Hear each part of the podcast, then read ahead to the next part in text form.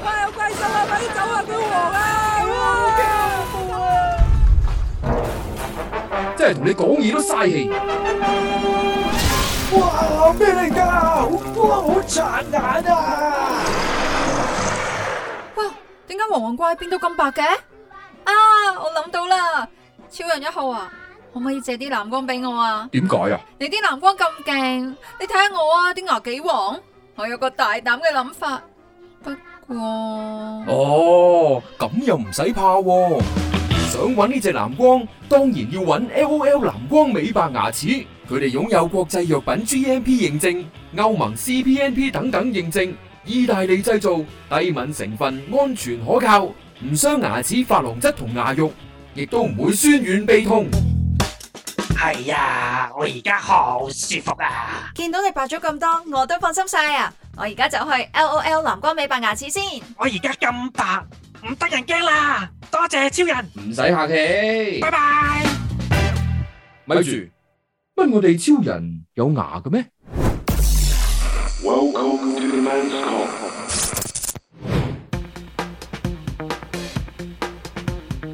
星期二嘅 Men's Come，今日我哋有的神。有章魚，仲有日嗯新，系啦，日新呢就係如果你留意呢個香港樂壇嘅話，都會知道噶啦，佢就係神奇教嘅主音，啊太好啦，係有新人加入啊！唱歌唱歌，唱歌，好啊，你哋點解點解唔係唱歌咩？我諗住靜靜地聽啊，唱歌。嗱，今日我哋唔係唱歌，今日我哋講嘅呢個題目呢，同大家都應該係息息相關噶啦，因為關於飲食嘅。係飲咩咧？食咩咧？飲食嘅呢就唔係借自己啦，咁啊當然就係要即係揾啲盤啊，咁啊拍拖去揾嘢食呢，就一定係必須經歷噶啦。呢個直情係難題嚟啦，係啊，嗱難題啊，嗬，難啊！即係因為我勁哋難有時可能約即係約另一半咁樣食嘢呢。你唔好話另一半啊，我哋約我哋自己啊，喂，今晚食乜啊，都已經頭都爆啦，最難嘅，你唔好叫我諗添。係啊，所以每次你嚟到呢度咧，你都唔使諗噶，因為我都諗定話俾你聽，喂食乜，今日食呢啲乜，咪好咯，係啊啊安排啊嘛。但係女仔唔係俾你安排就安安排，排完佢會反對噶嘛？係啊，佢就算唔反對啊，佢都可能會暗啞底地俾啲嘢你嗯睇或啊，者扮冇所謂唔。係喎，我想暗馬底俾我睇咧，面色啊。嗯哦，即係佢會會嘅，佢會擺嗰樣嘢落口，佢會照食，但係所有嘢你都好似背脊骨落咁啦。哦，即係你平時見到佢擺啲嘢入口嘅時候，佢都黑黑地面，誒，呢樣嘢係我擇偶嘅條件嚟嘅，即係你中意玩黑面嘅個條件唔 係，係啊，仲仲要擇偶條件就係食啲乜嘢呢？其實都冇所謂，係同邊個食嘅啫。當然啦，有時呢都會食啲好嘢係係先至好嘅，但係麥當勞啊，或者係求其咬個燒賣啊、熱狗啊，咁其實呢都可以好温馨嘅。但係其實喺讀書嘅時間，麥當勞係梗嘅喎。 熱狗都係正嘅喎，係咯夠啫喂，我嗰陣時同出嚟咁樣拍拖咧係，我哋間唔時都會去一間即係食食開嘅熱狗鋪，喺喺邊度啊？紅磡啊，紅磡有間都幾出名嘅熱狗鋪，咩？定漢堡包啊？唔係熱狗熱狗熱狗，你唔係佢純賣唔熱係狗加嘅，時啊，唔係唔係唔係唔係嗰間，未食過嗰間我哦，我咁耐都未去過，搞錯啊！係啊，但係個個都話好好食噶嘛係，咯，係啦，但係我自己去另一間啊，咁但係咧嗰陣時即係我覺得食熱狗咧，我嗰陣時個價格都貴嘅，嗰個一嚿水一個，哇！嗰陣時喎，你講緊係幾時唔啊？係咁，我同 Cherry 拍拖都唔係好多拍拖嘅年事前五年，啫，係哦咯，，咁一嚿水好小事差啫。唔係多。啊，我舊小嗰啲學啊、中學啊，我都一嚿水一日嘅。佢一個熱狗一嚿水，唔係係喎，啊佢中學一嚿水都好多喎。佢佢話佢一嚿水一日喎，唔係啊係，我係我有係喎翻學喎，我有一嚿水零用錢一日喎。哇咁多我就啊，係 話咯，哇咁多零用錢㗎。係咯，你用你用做咩咧？嗰一嚿嗱，水我我我家庭咧就係支離破碎嘅，即係咧因為一個誒一個叫做我誒即係雙親咧都會離咗婚嗯嘅，咁變咗咧我零用錢咧就有兩份。係即係每人五十。誒唔係每人五十，我係一個一誒誒、誒我媽咧就會俾一百蚊一日我嘅。哦。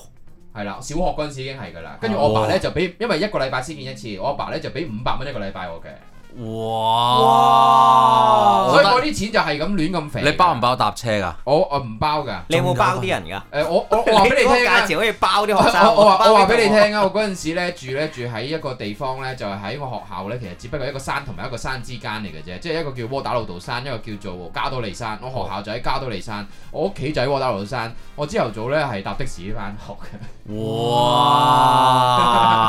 啊遲到啊嘛，好遲起富身。貴喎，哇係咯啊我一個禮拜你知即係佢唔識行唔知我幾多錢啊？中學一個禮拜得二百蚊，哇！我成日都係包車㗎，即 我係記得我嘅我我我連埋搭車喎，中學喎，我記得我中學一個我小禮學小拜學就少啲嘅，一百蚊一日就冇阿爸嗰一嚿錢嘅。中學我先至問阿爸攞嘅啫，因為我覺得我有大把嘢要買，好多嘢要買，咁變咗成你日都買話到啦，你咁多錢。唔係，我成日都好好敗家，我抽晒嗰啲 NBA 嗰啲卡咧，我好似俾人哋控制住。咪就係你，買到咯，嗰陣時邊有機會買呢啲嘢咪係啫我係成個 deck 買嘅。我嗰陣時一個禮拜一百蚊嘅哎呀，真係！而家我唔一調轉啦，而家啫，啊所你俾多以錢所以我控制錢咧就係由細個開始學練翻嚟嘅。誒，我由細個開始學識點使錢嘅，係啊，你揮霍咯，係啊，揮霍無度啊，係啊，但我就真係係手錢咯，係嘛？係啊，因為嗰陣時冇啊，有啲咩錢俾你用啫？我嗱，我學校即係阿媽準備咗嘅就係誒訂飯咯，嗯，哦哦訂咗我飯嗰陣時俾咁你，訂校車飯啊哦啦啦，。校車啦，我哋講校車。冇啊，搭巴士搭巴士咁八達通分開嘅，即係佢會幫我哦幫我增值嘅我唔係喎，我四十蚊係包埋食 lunch 同啊搭車嘅係咩？喎，佢翻學，我慘佢翻學啲啊嗰陣時有咁八達通，我翻學嗰陣時我哋冇應該冇八達通唔唔嘅。係我都入錢誒、嘅，我入錢，我入錢或者好似我都有八達通噶咯喎，後期都唔唔係啊會你講緊後期啊嘛，即係小學冇八達通啦啩？係小學冇，小我學一定中學冇八達通啦啊小學坐校車小嘅，學係啦哦小學我都係總之坐校車我都係經歷熱狗嘅年代啦。我成日都好唔鋸噶，我嗰個係校車啊，佢我我人人都係翻八點鐘當啊當，我唔知啊，即係當翻八點鐘，我唔記得咗啦。八點鐘我係頭站，啊因為校車，嗯點解、我要七即係誒誒六差唔多七點二我就要落去搭搭我都校車？係喎，因為我住將軍澳，係哦我喺觀塘翻學唔咯，係即係我係即係頭頭，第一我係頭好頭站。早哦啊，係啊，總之我係頭站，但係我發覺我自己翻學校呢係只不過係兩三個字嘅時間嚟嘅。點解我要早咁多起身啊？所以我就就算我屋企 book 咗架校車都好啦，我最拉尾都係唔理佢嘅，我都係話誒住有佢咯，我瞓多陣，跟住之後我自己搭車翻去。我嗰陣時搭校車係冇啊，我冇冇經歷。小學唔使搭校車㗎，小學搭校車係溝溝女嘅好地方嚟嘅，點會啊？梗係啦，你朝早可以同嗰個女仔有。好親密嘅接觸就係坐佢隔離之餘，仲可以俾啲嘢佢食咁樣噶嘛，早餐定冇啊我幼稚園就坐校車，小學冇坐幼過稚園就校唔得，車，太過太過唔。因為我住得太過細近個我行路啊，哦係我啊都好近，而家搞到我好似跛咁日樣。日呢個日身係坐校車返學㗎。我係將軍澳翻觀塘嘅，即係你好細個已經住將軍澳。我我係四年班搬入將軍澳嘅，哦即係我讀到一半係搬入，但係冇轉校咁樣咯。我哦我我喺將軍澳住係因為我翻工近，所以我搬入將軍澳。我之前唔喺將軍澳喂，。將軍澳嘅膳食應該好平啊！我嗰陣時，唔知哦因為將軍澳始終都係一個啊你問日新開發區域嗰陣時，都未開發，其實唔好入開發區，未開發。因為我呢，我讀書係喺晒觀塘，就算中學都喺觀塘嗯嘅。哦，咁所以我嘅生活圈子都係觀塘，我我冇啲將軍澳嘅我朋同友。所以你我同你夾 band 調都係轉啊！我觀塘而家所有工作圈子都係喺觀塘啊㗎。唔係而家我哋其實做呢呢行好多廠都喺觀塘㗎嘛係，啊所以則都仲有啲柴灣啊，住遠啲荃灣都有嘅係。但係咁主打都係集中喺觀塘度出現咯，所以可以觀塘撞下 我哋。係啊。不過唔好揾車喎，人好啦。咁但係我就係話嗱，我哋食膳食啦，我哋今日講嘅題目就係食呢樣嘢先啊嘛。嗯咁我哋誒誒讀書嘅時間，可能你話哦有咁多零用錢啦，去邊度食啊？如果帶女朋友，嗱，誒講食嘢先，我我我其實有樣嘢，我覺得我以前係做得好好嘅呢樣嘢，就係因為我有呢，我唔吝嗇嘅好多嘢都。我小學開始已經唔吝嗇嗯嘅，因為你拎住咁樣嘅錢，我通常咧見到咧，我第一次請人哋食嘢咧，唔好話女仔啊，即係請同學食嘢咧，係乜嘢咧？就係喺學校出邊嗰個推車仔嘅魚蛋檔啊！哦，我通常都係話隨便嗌咁樣嘅，啊好似好好威咁樣。哇係啊，哇，我我係咁嘅人嚟㗎有錢啊！我一日哦我一日有一百蚊，我都可以咁樣啦。係因為 Ờ, 佢其實嗰陣時係哦嗌點解你唔早啲介紹章魚俾我識啊？係啊，我我都恨我咁遲識我我嗰哋時其實今我哋今日可唔可以隨便嗌 啊？唔得啊，今日今日唔得啊。 不如等陣交交俾你係啦。咯唔得唔得唔得！我而家最少錢嘅一個人嚟噶，我 唔身上係，叫你唔 好嗌啊！我翻屋企先食咁樣。係啊，我唔食啦，我唔食啦， 我一陣淨係誒食啲 pizza 邊就啊得㗎啦。 但係真係嘅，嗰陣時嗌嘢食咧，我係冇咁冇譜嘅，係啦冇譜嘅。但係誒誒當然啦，我唔係話全學校都請，咁我係有幾個至親心儀嘅最最最 friend 嘅 friend，又或者係心儀嘅女女同學，我先至會話喂隨喂，便嗌啊。咁你咁豪有冇試過得米咧？因為咁樣請，冇？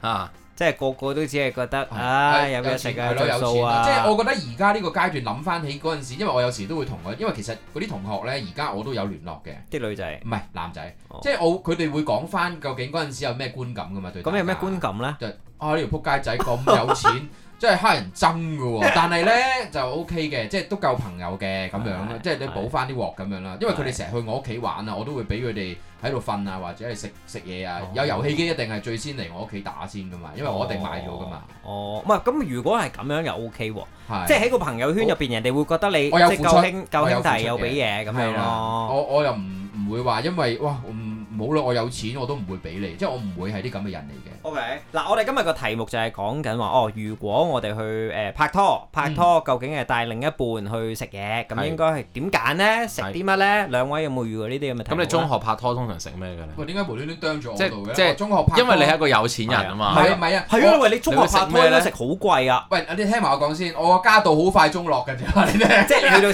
為小學俾我完敗結就咗個家，唔係，即係去到中學我都仲 OK 嘅，但係就開始有好多問題出現啦，因為可能以前誒細個嗰陣時唔係因為我嘅，但係屋企咧，因為我屋企都係娛樂圈嘅人嚟㗎嘛，係係係咁變咗大家都知道未必會誒、呃、年年都咁光輝㗎哦嘛。係係，咁始終咧都會有啲情況，加上我屋企分開咗啦，咁呃誒誒誒誒破破裂咗啦，嗯咁、其實整體嚟講咧係慘嘅，咁嗰嗰啲錢咧我都好怨恨自己嗰陣時冇儲落嘅，其實。咁即係你中學有冇拍拖嘅時候食咩 啫？我哋唔想想知你中講俾學大家拍拖聽食呢個乜情嘢況就啊係我係嗰陣時中學都好有錢，但係中學食啲乜嘢呢？其實同大家都一樣嘅啫。如果你話拍拖，可能我食哋都會鮑魚啊？我唔係我喎，冇我冇冇冇，鮑魚唔喺我度。哦，係啊誒，即係譬如麥當勞啊，或者係誒誒海王粥店啊，哇！海洋粥店經典啊！係哇！我都見過好食喎拍拖即係即係即係朝早食早餐咯。係係啊，呢啲我都我都一樣係會食呢啲嘅。啊，仲有啦，花園餐廳啊嘛，啊花園 à. 餐廳，咪花園餐廳例牌㗎啦，但係花園餐廳係有 budget 噶咯，係晚啊餐有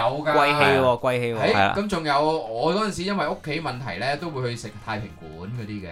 哦，乜太平館太勁啦！太貴啦，食隻乳鴿啊，燒個豬豬髀啊，唔知係因為嗱呢個真係唔關價錢事。我細細個已經覺得即係食呢啲嘢好唔好食咁樣 OK 嘅。嘅，嚇點解啊？好膽明固醇又高聽聽好係咪好先，但係唔好食咯。乳鴿嗰啲嘢又唔唔係得乳鴿好食喎，唔係細個唔好啊，大個先覺得啊真係乳鴿唔好係我食細個喎。啊都好係㗎，咩？哦我細個冇乜。不過等阿爸買翻屋企先 有得食。Ờ. 哦，係啦啦。係啊，都都都係呢一類型嘅餐廳咯。你話去到好貴啊，或者係真係去到嗰啲誒誒誒米芝蓮嗰啲咁嘅樣嗰啲咧，就真係少啲。嗱，中學嘅年代咧，我哋一定你都經唔識歷嗰過啲。鋪頭啦。唔係咁一定係啦，咁可能你都唔知我區域係咩啦。但係我中學嘅年代通常係食嗰啲茶記啦，讀書嘅時候。但係到開始出咗嚟誒未做嘢，即係都可能大學啦啊係中學畢業大學啦咁係樣啊。跟住我就會誒、呃、開始食一啲貴少少嘅直咖啡咯。麥咖啡唔係咖啡都唔平㗎，你唔好講啊帶埋啲遊戲王去瞓覺啊係喎。咯哦我我都見到嗰啲人玩好耐真係係咁樣霸住張台又唔三係食嘢咩三角咁樣哦扎啊嘛連嗰啲線啊。打機連線都得㗎係嘛，啊慳係啊啦係啊慳慳都四個位，係啊係啊係咯咯，係啊，嗰陣時我就誒誒、呃呃、會去當其時覺得貴少少嘅咖啡咧係咩咧？呼吸。呼吸我有去啊。係啊，呼吸一定係啦，去出個即係 show 添啊係啦，係去玩誒唱下歌啊、夾 band 啊，咁啊哦一定真係會有個表冇去演過啊有。龍華軒啊，係 啦，個龍華軒都有去過，係喎。有啊係咯我都係冇嗰個去樓喎上呢啲，係咪有 live band 嗰啲嚟㗎？佢其實嗰間 cafe 咧係好算唔算係最先嘅音樂呃都算比較早啲啦。 cafe 哦咁嗰間 cafe 咧，其實就係你喺度食嘢啦，咁嗯佢就經常有一啲唔同嘅 live band 會嚟表演，咁可能邀請一啲樂隊去嗰度又有 show 睇下咁樣。啊佢會包場咁，即係係啊可能我喺度開個 show，咁我就自己嗌晒啲 fans 嚟咁樣。係啦哦係啊多數都係包場嘅。佢嘅玩法就係咁嘅，咁所以呼吸 cafe 嗰陣時係搞好多 music show 嘅。哦咁然後呢，誒我嗰陣時就係去讀即係大大專嗰陣時就係去呼即係幾吸啊多啦，年嘞喎？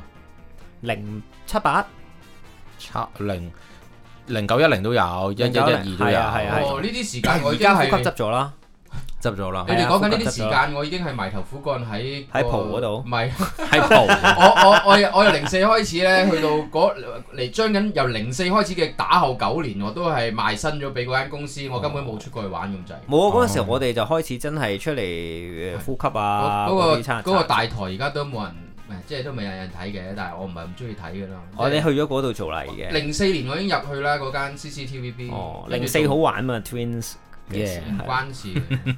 咁但係我我就係想話，我去嗰啲 cafe 就比較係叫做我覺得貴啲啦。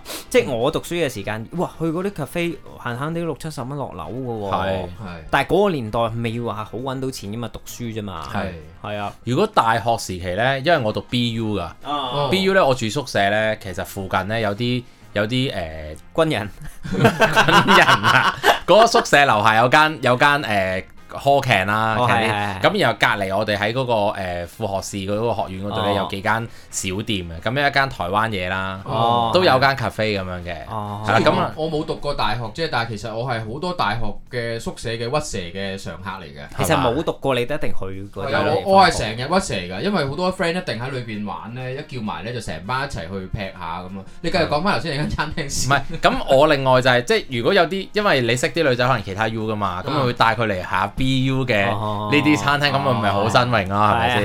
係係咁然後如果翻到屋企呢，其實我嗰時都仲會去嗰啲八佰伴啊、吉之島啲 food court 度食日本嘢嘅喎，食拉都好麵食喎噶喎，唔係喎，哦係你喎唔好睇少啊！唔其實嗰陣平喎時呢啲係吸引嘅喎，係即咯係因為有好多外邊誒你要食拉麵，可能其實嗰陣時都好貴。即係係你要食誒、呃居酒屋。食魚生食嗰啲刺身嗰係啲，其實你去到平價嗰陣時冇咁多嗰啲，即係雖則而家我哋唾棄咗嘅嗰啲誒原乜原物嗰啲咧，嗯係即係你唔會咁多呢啲噶嘛。係你嗰陣時仲係誒成日做贊助嗰個係咩啊？元綠啊元樂，跟住仲有加太河，哦，係係，即係你係得呢啲係你覺得去食日本嘢噶嘛。但係如果你想食日本嘢就咩？就係頭先講八佰嗰個伴好食㗎，其實八佰伴啊嗰碗拉麵係咁闊㗎。 係咩咁大碗嘅咩啊即係唔係深係薄，就係咁大闊大嘅，盤係咯好大碗即係嘅。係係左右而闊嘅。哦總之一就唔係個胸上襟下啊而咁深咁大咯，我胸襟好窄嘅啫，話你 唔聽。係嗰個係心胸啫， 我眉心好窄啊，我好小氣啊，話你聽。但係嗰啲拉麵啊，嗰啲嘢其實都係好多女仔都會中意食嘅，所以我覺得咧係帶帶佢哋去食呢啲應該冇死嘅。 O K 㗎，O K 係啊㗎啦。。嗱，我哋今日就講呢個課題啊，究竟嘅即係帶你嘅另一半啊，去食咩好，或者點樣選擇咧？轉個頭翻嚟，我哋講下呢個題目啦。 Lovaholic 廣播劇場每周追蹤。逢星期 Men's Come 二、逢星期三、是咁的一星期，逢星期五，海奇說一個星期三種風格，不同選擇， Apple Podcast、Google Podcast、KKBox、Spotify。多個 podcast 及音樂串流平台同步上架。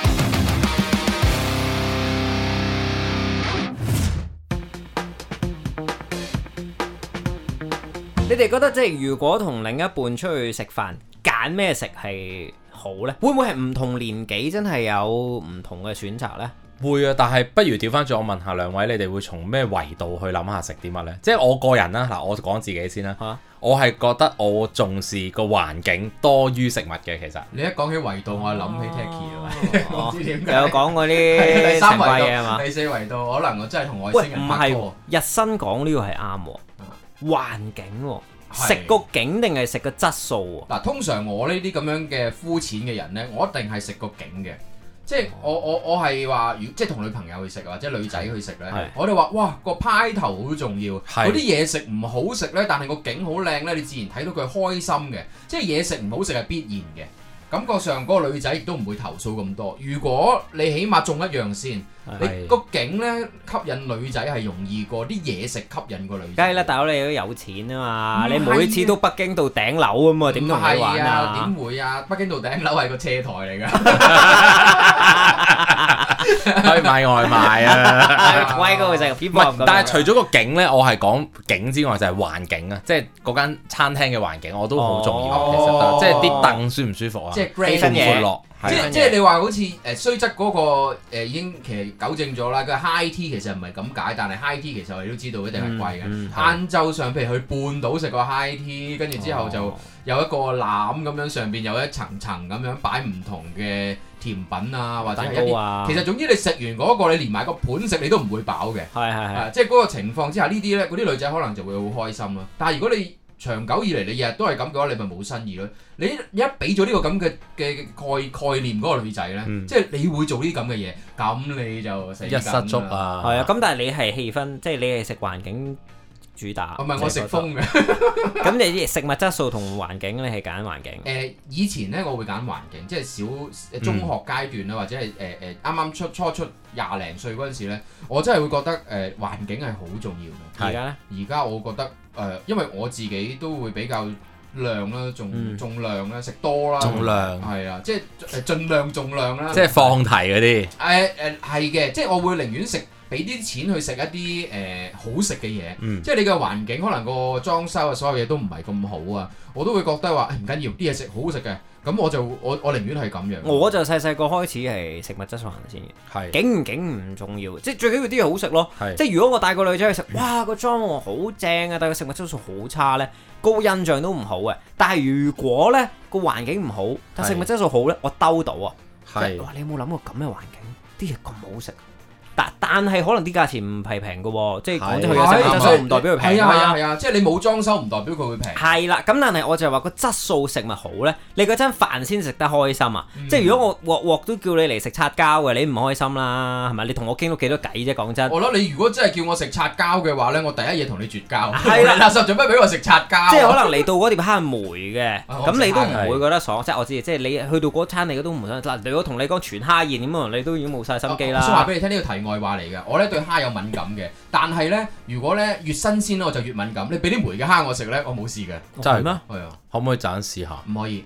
蝦你翻嚟得啦。嗱，但我自己就覺得食物質素啦，日新啊咧。唔係因為我係我嗱，我又唔係去到咁極端嘅，即係你話個環境好舒服、好靚，個景好靚，但係嗰啲嘢勁難食，啊係咁梗係唔得啦。咁係一般唔係去到咁極端噶嘛哦。係即係嗱，譬如我講食物質素差唔多嘅，咁如果一個係坐圓凳，係一個係有 sofa，咁我就一定係揀 sofa 噶啦。就算佢貴，可能貴三十 percent，我我都會揀一個舒適啲嘅環境咯。哦係咁因為我唔係一個我唔係一個好奄尖嘅食家嚟嘅。嗯即係我覺得啲嘢 O K 咁，我都嗯啊我都 O K 嘅。咁其實我覺得特別係好拍拖多啦，女仔都係咁講喎。好多女仔都係啱 啊。其實好多女仔都係係咁講，冇錯。所以呢，你只要揀到一間啊，我我揀到一間我過到自己係嘅，咁如果環境 O K 嘅話，因為拍拖呢就係個重點就係到底食嗰餐飯係咩位置呢？我覺得哦其實我覺得都幾緊要嘅，因為你你一個禮拜可能出兩次街，係係咪兩次至三次啦？啦，咁其實嗰餐飯呢係都幾緊要嘅，因為拍拖嘅時間可能一晚係五個嗯鐘，我哋有兩個零鐘都係 spend 喺間餐廳度㗎嘛。咁、如果好似頭先你咁講啊，我哋去譚仔，嗯一來就好快食我完幾就走驚你話嗰個啦淡。仔就係澳牛啊！你嗰 半半分鐘都講你走係啦啊。，即係呢啲就唔得嘅對我嚟講。係咁我一定係要揀間可以坐得耐啲，同埋舒適啲，最好傾偈唔好隔離聽到啦。哦，係咪冇尷尬㗎嘛係有 係咁間鋪頭都好大㗎啦喎！如果而家有呢個條件嘅而話，家特別尷尬啊！而家佢最中意將即係有啊，佢而家連你限隔聚離放嗰個鬆都隔開而咗。 家而家二人限聚嗰個時間係最尷尬㗎，你又出去係出到去食間板啊飯，隔塊板隔離，哇！我聽到晒隔離講嘢，我都唔知講乜好。我有個提議俾啲餐廳，如果真係個疫情真係咁耐都未解決，仲要係譬如譬如第日真係要再隔咁兩個人中間間塊板，我提議佢擺隔音棉啦。幫唔到啊！隔音棉唔係咁用係啊 à? 㗎，係啊誤會晒，唔好聽個唔名係嘅。誒隔吸音音棉棉吸音棉咁啊，其實唔係，其實一路食一路吸甲醛啊嗰啲。但係我就係覺得，如果我哋去一間誒餐廳，可能食物質素係水平係差唔多啦係。如果要二揀一嘅話，咁我真係好似日新咁講喎，即係如果係咁樣嘅情況，我真係俾貴少少咯，係三四十蚊咯。但係唔係嘅，如果以前咧三四百蚊咧，咁唔會揀。三四百蚊咁就係即係一間係講緊誒六百蚊，一間係九百蚊嘅咯。 如果係咁應該你咁講啊緊差要好咁遠大喎。其實唔係你哋，如果你話今晚食乜嘢呢個咁嘅情況之下，同個女朋友有冇試過係誒鬧交啊？哦有，唔係頭先啊，阿日生又講有啊，啊可能淡仔啊啦，咁頭先我哋咪咪後我哋又講過啦，咁啊其中一個古仔咧就係我有個朋友咧，佢就誒同女朋友去拍咗拖兩個月度，咁嗯啊拍咗兩個月，跟住誒出街食飯啦，女朋友食咩啊食咩啊，女朋友我冇所謂啊，你話啦，最緊要開心。陷阱，好啦，陷阱都我乜都得㗎。係啦，乜都得㗎，咁跟住好啦，兩我皮嚟咯喎，龍咁咁我啊咩啊喂女仔最中意食咩啊？淡仔咯，咁咪食淡仔咯。其實嗱，首先先講明淡仔冇問題嘅，即係淡仔都係哦即正係常一啊個間女餐嘅廳。 suppose 應該係中意食，我女朋友都中意食。係啊，嗱，唔好講女朋友，我都中意食㗎係，即係我都好食㗎，即係米線冇所謂㗎。係咁但係即係佢揀咗我咁啊，帶你食米線啦咁。去到淡仔開始面凍啦，排隊已經唔係太 OK 啦，會唔會係排隊嘅問題咧？都唔係去到你知㗎嘛。即係如果你真係好中意食，我俾你，你好中意食，排隊你都要食啊啦。啱唔啱即係你想食你排隊都食㗎。咁但係佢就 feel 到原啊有鹽啦，唔好啦，跟住坐咗入去，嗯好逼啊，哎呀佢已。經俾晒咁多提示，你都仲要企坐入去入邊食嘅話，嗰、個男仔誒、女仔喺排隊嘅時候問：你係咪唔中意食啊？唔係啊，OK 啊。點啊？咁點啊？你走唔走啊？哦揀走啊？唔係，我會同佢講咯，一仔嗌咩食咧，咁等佢講咯，一哦路係冇咁，所謂啊。唔係佢唔會係講，你明明就係唔中意，你睇你塊面黑晒。唔係啊，我中意啊，OK 啊。你話想食咪食咯。哦咁你你睇下呢句就知你唔中意下啊咁我哋嗱，你轉唔下好你轉係下，啊，你你但係如果你咁講咧， 就會佢鬧交係啊啊你點解執我啫？你又話我唔中意，你知咩？ 唔係我會嗱，我我都中意我咯。通常喺呢啲情況之下咧，我我其實都感感覺到咧，其實就算佢白講幾多都好啦，佢有一刻係失望嘅。嗯其實你真係要好留意嗰個眼神，即係佢有失望嘅一刻出現過嘅話咧，其實你應該要走嘅。講真啦，如果男仔一開波已經講話食淡仔咧，佢係唔會留意佢失唔失望都係嘅㗎眼神㗎。佢呢個係一個失敗嘅決定，佢我從來會都唔留意會佢失睇望意識嘅淡眼仔，神。係真係係好啊笑。，即係咁啊嗱，係除非你 feel 到個女仔話今日哦，今日冇乜胃口啊，咁係咪食咯，好哦即似係一定我講呢啲我我個女咯。朋友咁樣係拍咗拖誒誒、呃五六年或者七年之後，好似而家呢啲咁嘅情況，我就話喂今晚食咩 TB，跟住之後佢就話好喎、咁樣，咁呢啲係真嘅，即係係咩嚟堅㗎係想食嘅。淡仔貪聽聽波啊 嘛你問咗我想問嘅問題啊，想握手，TB 啦，啊我哋喺喺喺個 WhatsApp 嗰度咧，你女朋友友同你講佢想食 TB 喎，係啊，我諗到啲咩啊？咁樣嘅，跟住我我我係咁樣噶嘛，即係我我寫出嚟嘅簡稱係 TB，即係食淡仔聽 boy 啊嘛。咁我哋就或者誒哦啊講翻淡仔啦。啊 TB 好嘛 free 咁就即係三哥咯。哦哦，佢哋而家都一 齊啦，佢哋都合併翻咯，而家係咩想想開始合作啦。合作啊，我合唔作啦理啊，但係我覺得真係唔好唔好將嗰啲料咧，你係入喺淡仔入貨嗰啲咧，你可唔可以出現翻嚟淡仔嗰咁啲你啊？自己去寫信俾佢哋。 你千祈唔好俾三哥嗰個牛丸我食寫信俾你啊啊！我真係好憎佢粒牛丸啊！唔係，但係嗱，我就係覺得嗱，食淡仔真係唔係罪嚟嘅，我都冇問題啊，食淡仔都係一一係樣嘢。你我食車仔麵都得㗎，即係你調翻轉唔話。係我覺得 for 當然知 lunch 道啦 OK，知唔知車仔 lunch 面好貴係而家車仔㗎？麵係而好家貴，車仔而家啲出名嘅嘅嘅鋪頭可能就特別貴啦，咁樣直接排隊食添。係啊，咁但係我就覺得啊，係出去食乜嘢嗰個選擇係斷定你一晚嘅氣氛咯。係若果你去到揀一啲係一定係唔啱胃口㗎啦，嗯但係你啊即係唔知點解咯，突然間諗唔到咪咪食呢啲咯，咁跟住你就中招啦。不過我有個誒、呃例子咧，即係之前有個朋友同我講翻，即係真係唔係我嚟嘅呢個，嗯但係佢係去到一個誒誒、呃呃淺水灣望海嘅餐廳，係咁其實 suppose 係係咪好真係哦沙灘啊？誒酒酒店嗰間酒店係望住個沙灘同埋望海嘅，哦，嗰個好得意嘅，嗰個餐廳係好古式，即係古典嘅嗯，嘅嘅嘅裝潢嚟嘅。咁你見到佢係好靚，但係咧佢就 book 咗張台咧，就坐喺露台，即係佢有個有個露台，一兩三一個露台有兩張台，咁佢就一路係咁有幾個露台咁樣嘅，咁佢就 book 咗嗰啲台。嗰晚其實 suppose 嗰個女仔聽到話去嗰度食飯啊，即係揸架應該好開車心啊係好正係咯嘅，即係 candle night 嚟㗎嘛成係啊係日。啊係啊，跟住之後咧，佢發覺一坐低嗰陣時，佢個女朋友面黑到咧，勁大風，因為佢哦係任何相啦、任何嘢啦，嗯就算佢擺喺台面嗰啲嘢食咧，都吹走埋嘅。哇！即係佢係大風到咧，即係唔係吹走咗隻碟咁樣？即係譬如呃誒，淨白係露風球去食啊唔！係啊，真係好硬啊嗰啲風，即係佢突然間冇風啦，跟住啊好舒服啊，跟住即係誒微 風，跟住無端端突然間一翻嗰個風過嚟嗰陣時咧，連台面嗰啲蠟燭都吹熄埋嘅。哦即係就係話有時貴嘅嘢或者環境好嘅嘢，你都要知道，原來真係要睇天氣報告啦。唔係咁，我我覺得得都要了解下你女朋友係咩人。如果你女朋友係啲食成日都係影相行先啊，呢樣嗰樣咁嗰啲，你大概知道要揾啲咩類型餐廳咯。你要知道你自己隔離嗰個究竟要係啊，我覺得都做。仲好啦，嗱，我當你哋已經知啦，話好係熟悉啦，拍咗拖得一個月，你已經明白起晒底啦。係第一次約會啊，揀咩？第一次約會啊，嗯，我通常都會揀翻啲，我會揀尖沙咀嘅，哦，揀地區係先。揀地區先，我會 OK 揀尖沙咀嘅。 O 即 K，係咯，即係旺區咯，即係感覺上好似冇死啊嘛，即係你呢樣唔啱即刻轉都得啊嘛。好咩款式？我其實因為我真係崇淨 係日本菜。好似有啲明白我啦太了解。我就哎呀，我就一定係日日式嘅，即係我係日式行先嘅，嗯俾人哋知道，即係我都要話俾人哋聽。我係日本仔啊。我係我係我係崇崇崇同日嘅嘅，OK，哦，咁睇下佢啱唔啱咯。咁如果佢第一次約會同你講，我好憎日本我嘢，你諗會唔唔 OK？你會唔會繼續應該拍唔到拖交往噶啦。其實係咯如果唔揀係，我要交往睇下，我再傾下咯。你會唔會係中意韓國啊，或者係中意台灣啊？佢係咪中唔中意猛買？得 唔得？我 中意追不單嘅喎，唔係如果佢好靚嘅話，我嘗嘗試下誒誒深入了解一次先啦。哦，OK，即係都 OK 嘅，唔即係係啊，唔為咗係你啊就，就誒係誒深入了解一次先。係咯，，即係 OK，咁你都會食嗰餐飯噶唔嘛？係食咗就係夜晚食咗夜晚個先係重點啊嘛。食咗佢一嘢先，跟住先至分開。咁啊，阿日新啦，我揀尖沙咀，我其實我自己個人都係一係就西餐，一係日本嘢㗎啦。嗯，咁我就睇下睇下佢中意食乜咯。嗯咁我通常都會問嘅，啊你想食咩啊？咁佢話冇所謂啦。咁我都會我都會俾三好似個個都種，經歷過呢三樣一嘢定係唔係一定係冇所謂嘅？其實又咁唔講，係禮禮貌上都要講冇所謂係因為個啦女。仔唔係想玩你，同埋有你俾嘅係咪先？係啊咁我話食乜啫？唔通話呢食呢個咗都係啲一個好嘅咖啡話題嚟咩喎，？係咪真係第一餐？即係你而家係拍拖嘅第一餐啦，定係你約會呢個女仔、追呢個女仔？邊個俾我哋轉頭講？好好冇？等阿日新講埋你嗰個。日本、韓國、西餐三樣俾佢揀 OK，係三樣俾佢揀。你嗯拍過咁多次拖，通常個比率會係咩呢？日西餐、日餐，韓國嘢多嘅喎，其實又嗯，韓完國嘢全睇多到你兩個人拍拖嘅個嗰個氣勢係唔一樣嘅。你好強勢嘅章魚，係嘛？我約你食飯食日本嘢，我話日新唔係，你揀啦。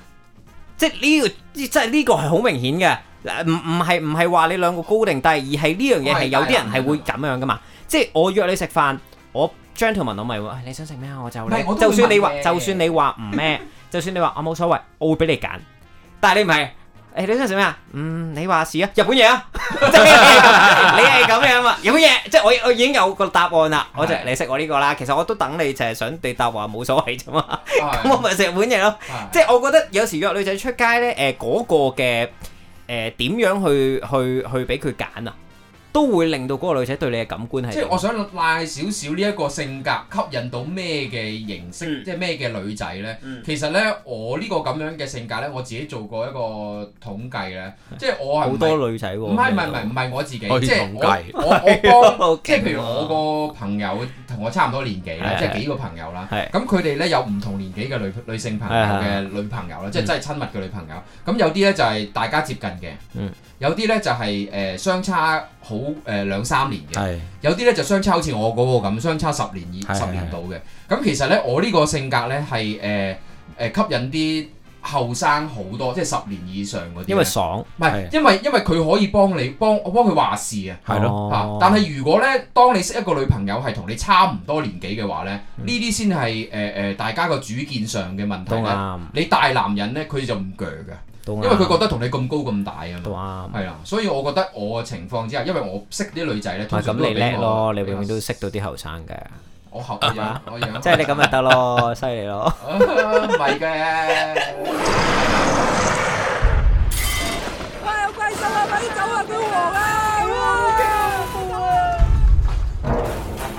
即係同你講嘢都嘥氣。哇，咩嚟噶？哇，好殘眼啊！哇，點解黃黃怪變到咁白嘅？啊，我諗到啦，超人一號啊，可唔可以借啲藍光俾我啊？點解啊？你啲藍光咁勁，你睇下我啊，啲牙幾黃。我有個大膽嘅諗法，不過。哦，咁又唔使怕喎、想揾呢只藍光，當然要揾 LOL 藍光美白牙齒。佢哋擁有國際藥品 GMP 認證、歐盟 CPNP 等等認證，意大利製造，低敏成分，安全可靠，唔傷牙齒珐琅質同牙肉，亦都唔會酸軟鼻痛。係啊，我而家好舒服啊！見到你白咗咁多，我都放心晒啊！我而家就去 L O L 藍光美白牙齒先。我而家咁白，唔得人驚啦！多謝超人，唔使客氣嗯拜。拜。咪住，乜我哋超人有牙嘅咩？嗱，啊頭先章魚咧講其中一個嘅重點就係邊個俾錢啊？食完餐飯，即係係你係講第一次約會，即係唔係拍拖嘅我當第一次約會先係啦啊啦。即係唔係誒你追緊佢係啊，但係追緊又得，第一次約會得，因為講真都係個三四次飯啫嘛。嗯即係嗱，係咯你你可能你嘅見解會係分開嘅，即係可能原來誒拍未追追緊嘅時候係啦係追緊一個諗法，係。追到係一個諗法，係啊，呢個可能係你係絕對咁唔嘅。同嘅喎。追到之後，如果你睇下拍咗幾耐拖，咁如果你追緊，你要俾唔俾啊？追追緊嘅話，我絕對唔會有 A A 制呢件事，即係一定係唔會啱唔啊會，同意。 OK 我我一定會係自己俾。但係你追到之後即刻變 A A 制，唔係唔係唔係，我我唔 係追到。我頭先都等緊佢唔講，係，我唔係追到之後俾 A A 制，我係有時咧，即係我覺得當你即長係第一日久，拍得，喂，嗱你自己搞啦， 係咯， 當你持八十八，蚊咯，你哋兩個唔好做住先。 八十萬蚊大佬，我係講緊當你去到一個誒、呃、穩定程度啦，即係係譬如大家一齊出咗去，即係好似你而家 咁啦。係啦，好似而家咁啦，我有時都會話：喂，呢餐你俾啦，我琴日或者前日 會，講㗎，我會講㗎，哇，會講我唔唔係，點解啊？你成日聽翻同佢阿 Cherry 講。哎你猜你俾啊？跟住佢話哦點點解解啊？應該會問咯，會 佢就唔知係點我諗解。 Cherry 禮貌上佢都唔會問 哦好，係係佢會俾咗俾先咯，咯俾係咗啊先咯。但係佢未必會問，但係個心入邊會有條刺咯。因為我頭先聽佢嗰個，你會問問乜鬼啫問？唔係啊，我會同佢講咯，我誒、呃哇，不如呢餐你俾啊。唔係嗱，下次嗰咁但係餐佢咁你㗎俾啦，應該佢咁講，咁即係佢咁講，即係佢女朋友，因為始終細個，可能都唔係真係好識做。但係佢女朋友唔係好細個㗎咋，正常㗎嘅嘅年紀係㗎。係咁啊咁，你女朋友係咪一個唔係太？你覺得佢唔即係佢唔夠唔夠唔夠識做，冇得閒請下你嘅？唔係，唔係佢唔係佢有，即係我唔係講緊，我唔係話要講出口，即係我冇咁核突嘅成件事，哦即係唔係話哇誒誒，喂今餐你俾啦，即係唔係咁樣嘅，哦即係我會話喂呢餐你俾，下一餐我俾啊，再食咩嗰陣時我俾，即係我大家都會知道大家盤數係幾多，係即係知道大家會有幾多總之錢，各可自能即係大家揾錢嘅情況係好透明嘅，即係係我我會覺得哇我呢排呢個月冇乜嘢做喎，喂，你有冇試過遇過啲唔識做嘅女朋友啊？有係咁請我食嘢啦，我好飽啊， 即係次次都佢俾，咁好咩？我冇遇過呢啲女朋友。有啊我有遇過㗎，我真係冇我都冇喎。即係佢好中意一個人咧，嗰、個女仔咧就會誒咩、都付出晒。你而家即係話我哋之前嗰啲女朋友唔即係夠中意我哋係啦，唔啊。係，即即係係我哋垃圾每個人係啊中意嘅嘢都會唔同嘅。哦，嗯即係所以我哋唔中意我哋咯。係咯。佢哋淨係淨係你先吸引到人咯。係唔係？即係我我我小細個啫，即 係個女仔細個，我又細個，哦佢覺得佢有錢嘅，點解唔可以俾咧？即係有人係有咁嘅諗法唔㗎嘛。係咁，你即係你喺嗰段關係入邊，基本上你唔使點使錢嘅，佢會誒幫你處理。要我要買嘢俾佢嘅，我要送嘢俾佢嘅。但係要話貴哦，即係又有價高價值嘅，定因為係冇㗎？誒，總之係嘢得㗎啦，總之滿足到佢啦，咁就誒，得佢㗎。睇啲嘢，我諗嗰個女仔即重唔重啊係應該都成廿年前嘅事嚟物嘅。質重唔重啊？誒唔重，因為佢本身乜都有。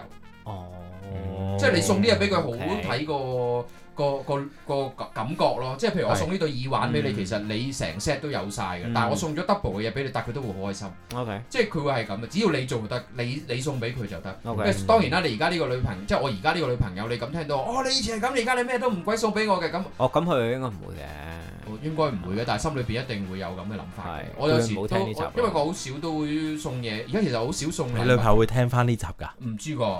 我兩但身痕聽喺下 podcast 度就可以聽到，只要你喺 iPhone 裏邊撳 podcast 就可以睇到聽到我哋 Men's Come 嘅嘢。係啊，我哋除咗咧 Apple 啦、Google 啦，仲有 Spotify 啦 Spotify 啦，咁樣 KKBox 都聽到㗎。咁方便又真係一定會聽到係喎。咁我真係要聽下喎。係咯咁但係日新咧，我自己啊，其實我多數就都係我俾嘅，嗯我我都預咗係我俾嘅，但係我同意嘅，即係好似佢咁講話，喂拍咗拖六年七年嘅時候呢，其實誒、呃即係穩定咗一段關係之後，大家一齊一齊共同越嚟越融合一齊嘅時候嗯呢，其實應該係有時佢請下我，有時我請，呢、個都係情趣嚟嘅。啱唔啱啊？但係我我就好少會開到聲，你俾啊，或者嗯唔點樣係，你唔好諗住我 嘅，即係我唔係咁樣。章魚呢句説話已經記咗我哋個腦係啦咯。你俾啊！係你仲問佢，你會問我琴㗎？日前日會啊，咁琴日樣我前日我俾咗。呢餐我俾，下一餐你俾咯，八十八蚊咯。唔係，你我我唔望咩啊會咁俾錢樣啊，我我唔會咁樣話，喂幾多幾多幾多啊咁啊！但係通常都會話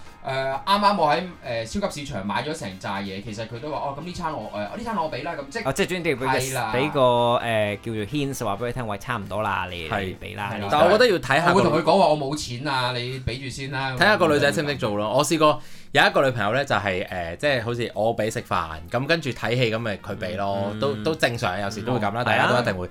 咁啊，話說咧，食完飯咁就上去上去睇戲啦。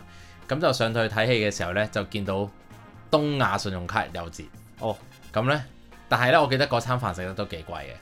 咁佢就搭緊扶手電梯就同我講：陣間請你睇戲啦，餐飯咁貴。啊我話好啊，多謝你啊，咁啊咁啊上到去啦，咁啊張戲飛去即係一百蚊咁上下啦，係咪啊？咁啊係跟住就幾多點揀位，揀完誒咁啊有冇東亞卡啊？有幾個字，佢望住我，佢知我有。佢話：咦，我冇卡喎，你係咪有啊？哦你估我點答？冇啊，冇帶冇帶 我冇錯， 好啊，我冇帶啊，你俾啊。但係頭先見你俾錢食飯嗰陣時，你話你請我㗎㗎唔嘛係喎，咁如果佢話誒，其實可能佢心入邊嗰個盤算就係你只要俾咗佢優惠，佢俾翻現金你咧，誒、其實我都唔中意嘅，啊真心。即係你因為覺得你肉酸啊講呢咗件事就啦係啦，即係你講咗，因為你冇請我講話你請我，咦咁但你係喺個呢度咁 sweet 話你請我，好啊，多謝你啊。咁但所以係我就會我會咁樣嘅喎，即係我如果情況同一個情況出現嘅話，哦唔緊要，我梗係我平咗先啊！成件事我覺得我要抵咗嗰樣嘢係先，係係我冇係我唔會理話嗰個係情況就話你頭先講啲咁樣，嗱你下次請我，我而家我俾咗先，即係誒你下次先。唔係正常都係咁啊，正常都，但係因為嗰日嗰個即係一來嗰個對話發生咗啦，二來嗰餐飯都幾貴，嗰餐飯都食咗人頭好似六百蚊、六百幾蚊，即係兩個人千幾蚊嘅。咁佢就哦咁佢係佢講嘅話，哎你餐飯好貴啊！誒陣間我請你睇戲啦。咁哦即係我覺得有呢個 conversation 喺度，我有個 expectation 上對之後，你竟然同我講咁同埋九折啫，十蚊，哦，你明唔明啊？即係即即係我啊就算啦。咁我就同佢講，哎我冇帶喎。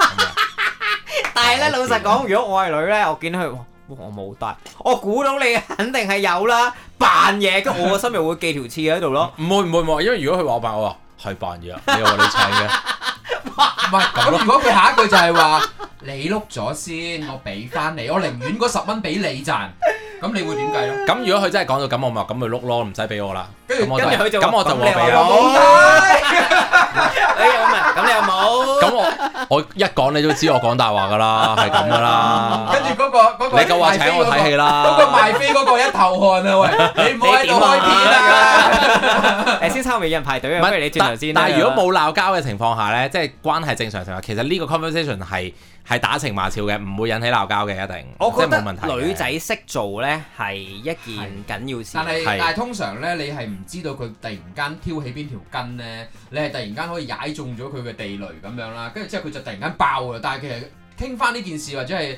翻到屋企講咧，可能就係話係啊，我就係唔想咁樣啊，咁樣其實嗰件事我唔想咁樣，咁嗯你就可以發一個咁嘅脾氣，可能好少嘅啫喎個觸發點啊。係咪？但係我頭先講緊嗰話，我話即係個女仔識做啊，就係可能個男仔唔好講話係咪嗰餐飯俾好貴，係唔啦，一定一千蚊㗎。係冇錯。即係可能個男仔俾咗誒錢食飯，誒、你咪話，誒、我哋食糖水啊未，你俾咯糖水。佢未必會開口講話，喂，我俾咗糖水，係啦而係食飽，喂、走啦，好啦，我攞佢攞銀包嗰下動作，已經係啊你已經知啊嘅，即係除非佢揞張紙巾出嚟，唔係啊，抹佢個係嘴啊啦話誒，我食咗五十八蚊噶嘛，吓 A A 啊，好好咁都好，咁就佢話 A A 都係好啊，哦都好 A A 都冇所佢謂。有我都係一個咁講 concept 係要俾自我己啦，係啦。係啦，即係我我都要付出啦，咁樣咁係一個好嘅嘅感覺嚟嘅。但係你問我我自己呢，其實我冇所謂嘅，係即係 even 我話食好 。貴即係佢俾即係晒打冇後，所總之謂我 full day 都係我俾，我冇錯。因為我我會我會覺得，若果我俾得起，係咁我一定俾。如係果係個溝通咯，即係好似正如你頭先咁講，如果佢去到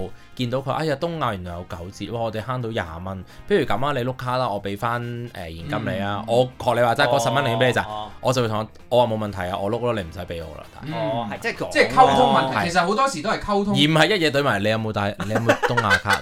你明知我有，你話有冇攞冇帶唔係，跟啊？住同佢講話，我而家同緊邊個買喂，飛？嗰個係咩啊？嗰個係拍緊拖㗎 啦，喺度拍 緊拖啊！係感覺就係話，咁我我想而家同緊邊個買飛？你係 售票員，一定係你係售票員啦。但係我你要東亞卡你咁樣有冇你有冇 high feeling 先睇嗰場戲？冇冇成冇晚冇冇，即係佢都冇唔嘅。係，其實我我都我都好我都好過到自己嘅。我同自己講，我真係冇帶嘛，冇帶。唔係，即係我冇出現你講嗰啲啊埋單，佢見到我張東亞卡啊，然後係又我又白，即係佢都佢都係覺得我講冇咁咪冇咯。哦，係係啊，冇咁算咯，唔緊要咯，係咯，唔緊跟要啦住之後嗰個咁樣侍應就話，誒 EPS 都有折嘅喎，佢話 E 咁 EPS 有咁啦我 E 啩 EPS 應該有，個女仔 EPS 應該有佢都有啦啦，係咪 啱自己都有啦啱？EPS 仲仲容易解 E 決啦。 GPS 都冇，八達通有啦係啦， 但係嗱睇戲咧都係另一個下場啦，即係我哋可能話睇頭先講話啊食乜嘢好啦，係其實睇戲都係一個選擇嚟嘅係喎，因啊為你嗰個係連接噶嘛，係啱啊咁你行街睇戲啩。食飯㗎嘛，所以我點解揀尖沙咀咧？就係因為你食完飯，你你唔係啊第一次出街而家係講緊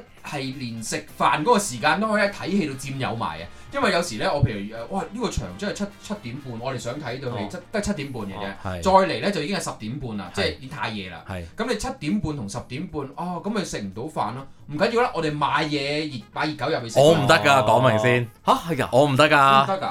因為我係好重視嗰餐飯嘅人嚟㗎，我咪同你講咗咯。哦我係麻煩嘅呢 part 哦我會話咁睇十點半咯。咁以以前有冇試過經歷就係有啲女仔話喂我哋買入去，咁你點？我唔得㗎，誒，因為咁啊，因為咁 啊睇完你先食係嗱，因為咁啊，如果你同得我拍拖，你應該了解我呢呢某啲堅持位噶嘛。得啦，你又有咩約話？會都知嘅，我都好粗。你其以實後問我啲乜嘢，我都會咁講㗎啦我。都會係咩講，我會講嘅，我會講嘅。即係你嘅會話嗱睇戲唔呢。係唔係，即係如果譬如第一次發生呢件，件事，係咁我就會話：我話我唔得㗎，我一定要有餐飯 好搞食嘅笑。啊！係啦，我我寧願唔睇戲。我哋 cap 咗佢呢句，我唔得㗎。我唔得㗎，我一 定。但係咁個女仔係係好，咁啲女仔咁啲女仔都都 OK OK 嘅嘅，係嘛？大家發展中，你溝佢時，佢都溝緊你噶嘛咁又？係唔通話有冇搞錯啊？一定要食飯㗎。佢就係我哋之咁啊前嗰集咧講話肚餓會應否發 脾氣，佢應該就係肚餓會發脾氣嗰啲 你人。肚話係會發脾氣嘅，你會唔會肚餓發脾氣 啊？ 我肚餓嗱，我肚餓咧，對住班好 friend 嘅 friend，我會發脾啊氣。你真係會㗎，原唔來。係，即係我唔會發脾氣唔嘅。係唔係，等下先，肚餓都要睇個 situation 嘅，即係如果肚餓真係有認真嘅事做緊，我唔會發脾氣嘅。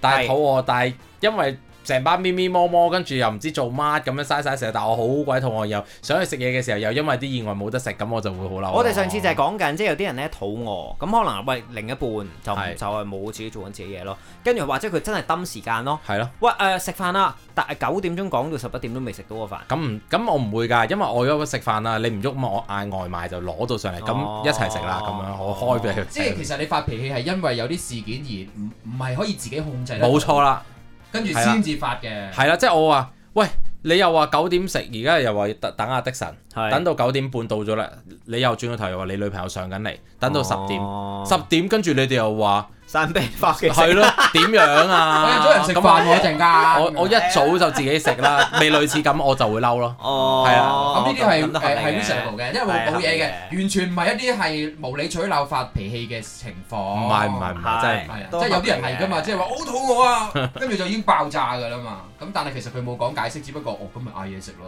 係咯即係佢咪嗌嘢食咯嗯係咯。但係冇啊，冇呢樣嘢㗎，佢已經爆炸咗啦。咁呢啲就唔得。我哋上次呢個題目啫，但係今次呢個話要食嘢食乜嘢好，我覺得真係。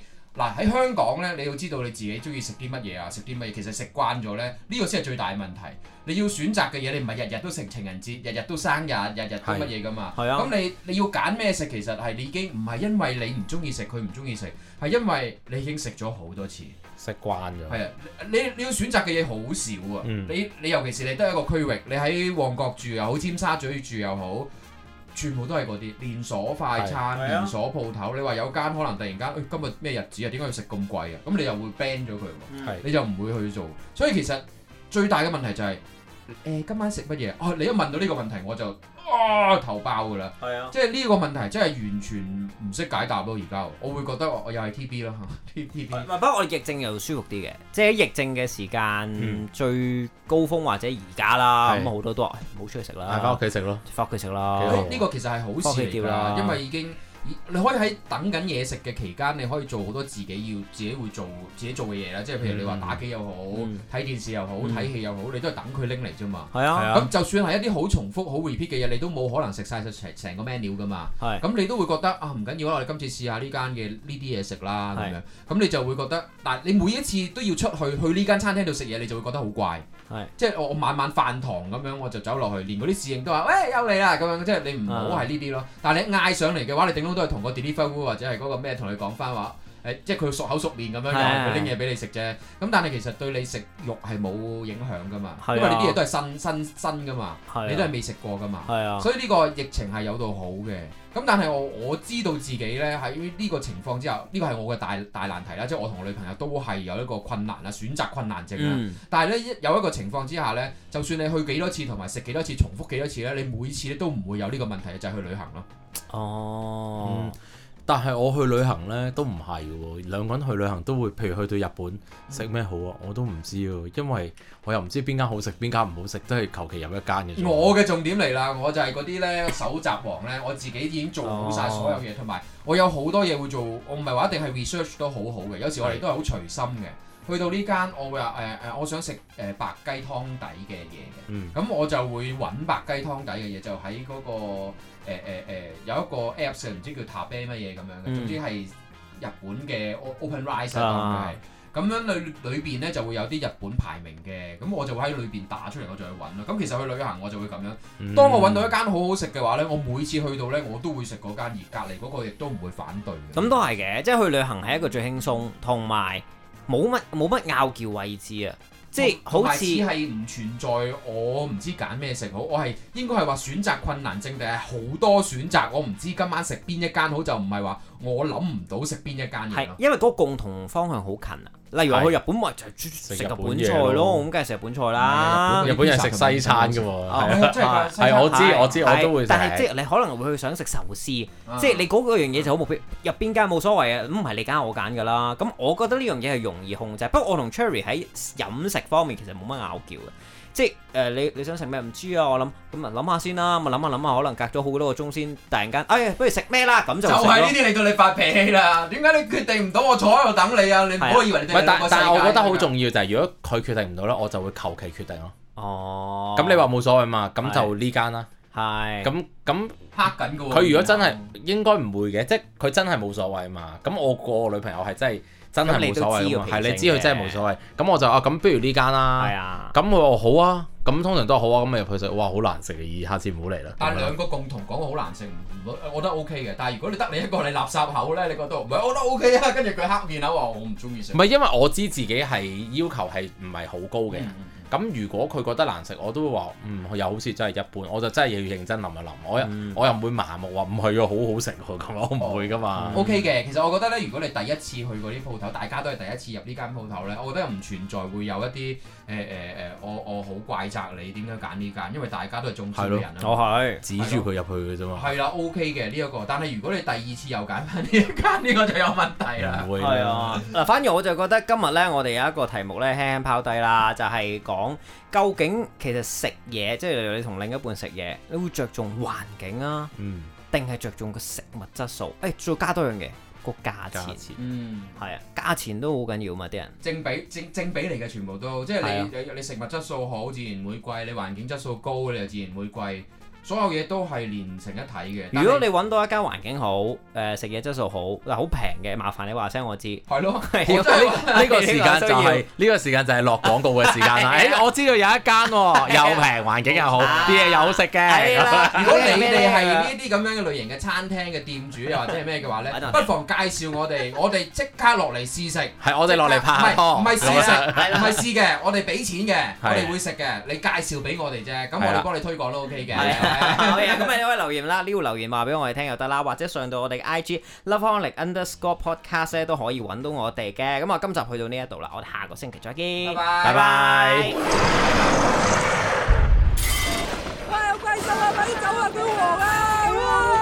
好驚啊！真係同你講嘢都嘥氣。哇！咩嚟㗎？哇！好殘眼啊！哇，點解黃黃怪變到咁白嘅？啊，我諗到啦，超人一號啊，可唔可以借啲藍光俾我啊？點解啊？你啲藍光咁勁，你睇下我啊，啲牙幾黃。我有個大膽嘅諗法，不過。哦，咁又唔使怕喎、想揾呢只藍光，當然要揾 L O L 藍光美白牙齒。佢哋擁有國際藥品 G M P 認證、歐盟 C P N P 等等認證，意大利製造，低敏成分，安全可靠，唔傷牙齒珐琅質同牙肉，亦都唔會酸軟鼻痛。係呀，我而家好舒服啊！見到你白咗咁多，我都放心晒啊！我而家就去 L O L 蓝光美白牙齒先。我而家咁白，唔得人驚啦！多謝超人，唔使客氣拜。拜。咪住，乜我哋超人有牙嘅咩？ Welcome to the man's call.